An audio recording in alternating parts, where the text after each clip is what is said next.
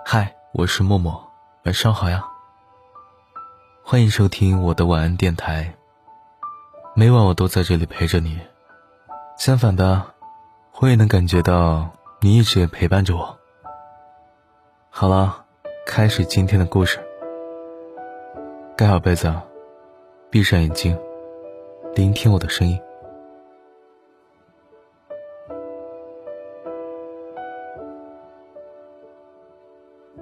夜深人静的时候，我的胃突然疼了起来。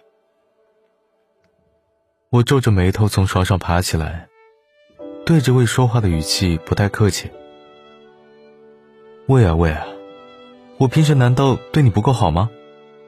各种好吃好喝的都供着你，可你回报给我什么呢？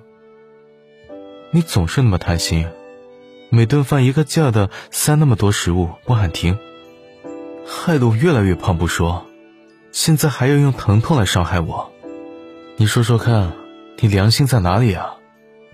我也咕噜了两声，似乎很委屈。我看他毫无悔改之意，更生气了。就说今天吧，我不仅给你吃了火锅，还有奶茶、冰激凌、曲奇饼干和薯片，你居然还不满意，硬要半夜三更和我闹别扭是吗？唉，真是想不明白，我身上怎么会有这么难伺候的器官？又贪心又娇惯，气得我都睡不着了。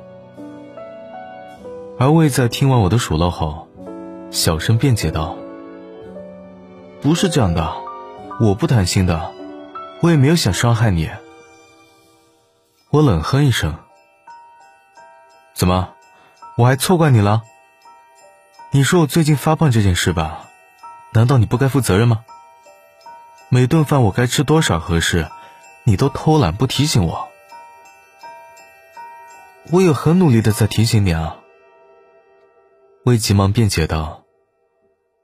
可是你每次吃饭总忙着看视频、刷手机，不然就是在跟其他人说话聊天，注意力根本就没集中在吃饭这件事上。好多时候，即使我大声喊。够了，够了，不要再吃了，你也听不进去啊。这种时候，被冷落的胃只能在一边干着急，眼睁睁的看着我越吃越多，直到撑得不行。完了还得背上不提醒我适可而止的大黑锅。听了胃的辩解，我有点心虚，但为了不被打脸，还是努力找证据支持自己的观点。那很多时候我都没有吃撑啊，就是按照以前正常饭量来的，最近不也发胖了吗？这个我是有责任，可是我也有我的难处。魏为难的答道：“很久以前，那些长在你祖先身上的胃，也就是我的前辈，他们每天接受大多是天然的食物，肉就是肉，米就是米。”糖和油什么的都散在大块的食物里，分量不会太多，所以胃袋里要装多少体积的食物，才够维持正常的活动，吃到多少该喊停，都是按那时的标准定好了的。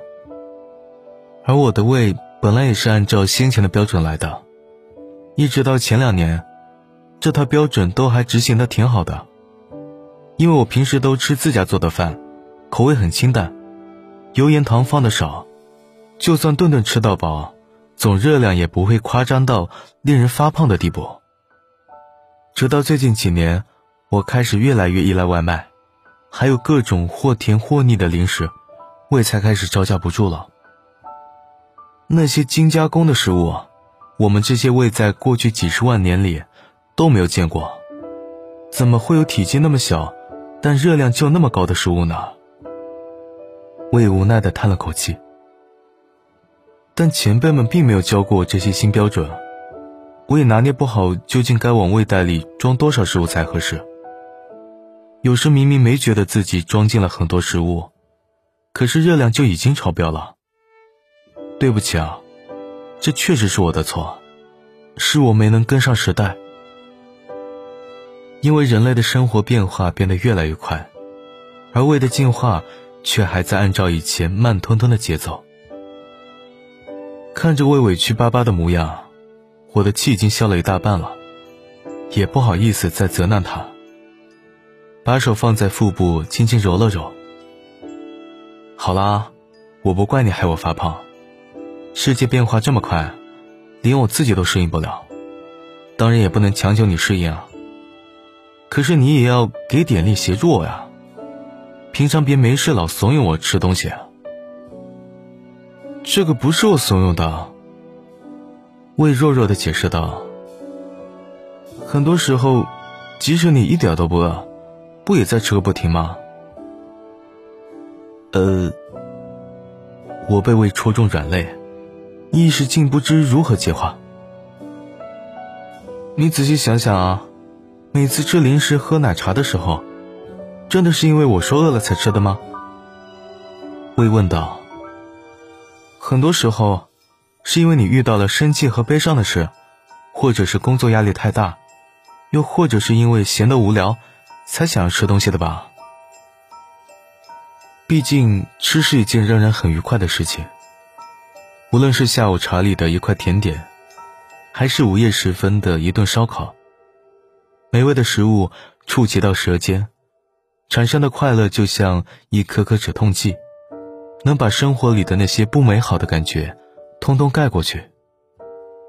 既然生活里那些讨人厌的问题不容易解决，而好吃的食物总是容易得到，于是我总是不自觉地逃避那些难缠的问题，转而靠简单的吃喝来取悦自己。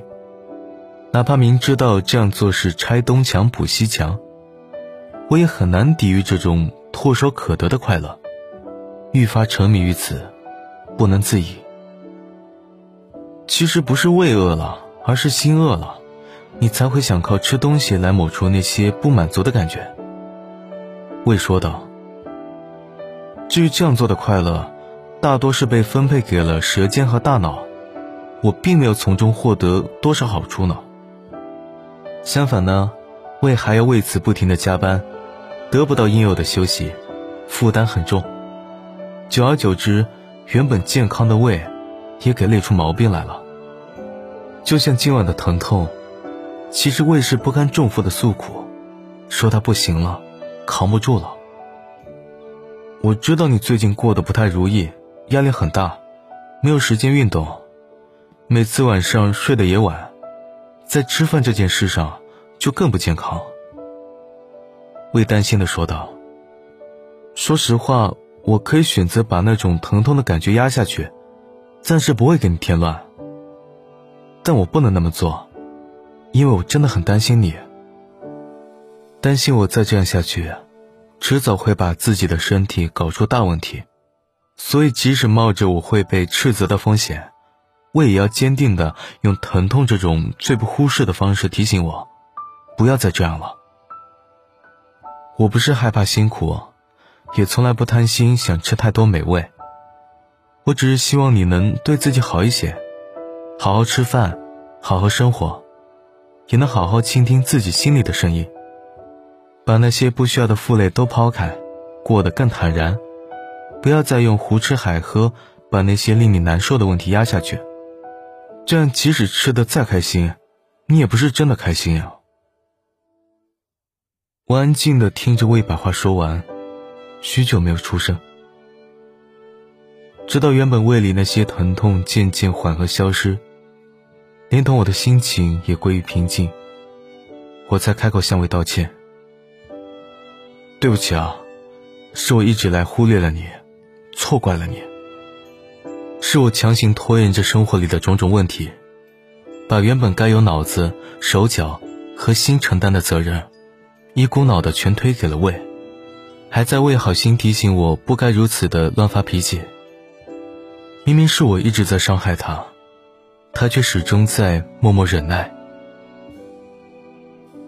这不是你的错，谁让生活这么难对付呢？魏大度的劝解道：“事实上，你已经很努力了，而且我明白，要抛开那些责任，活得坦然，对大多数普通人而言，可能会比忍耐先前的种种不如意还困难。是啊，你说的没错。我苦笑道：“道理谁都懂，但做起来就真的很难。”还好我并非孤立无援，因为我已经知道自己的身体之中有许多器官都在像胃一样勤勤恳恳的工作，也真诚的关心着我是否过得开心。单凭这个，我也更该认真善待自己，不要辜负他们的心意。即便他们会偶尔闹闹毛病，带来麻烦，但我知道，他们这样做绝对不是出于私心的，而是想用这种方式提醒我，原来的生活方式出了问题，不可持续，继续这样做只会伤害到自己。我笑着拍了拍胃所在的位置。即使是很难的改变，我们也要一起去努力试试看。如果你再发现我哪里做的不对，请务必要及时告知我。我不会再误会这是未在任性，是在捣乱。这分明就是他最诚挚的告白，藏着让我无论如何都要好好保重自己的深爱。好了，今天的故事就讲到这里了。祝你每天都健健康康的，快快乐乐的。晚安，明天我还在。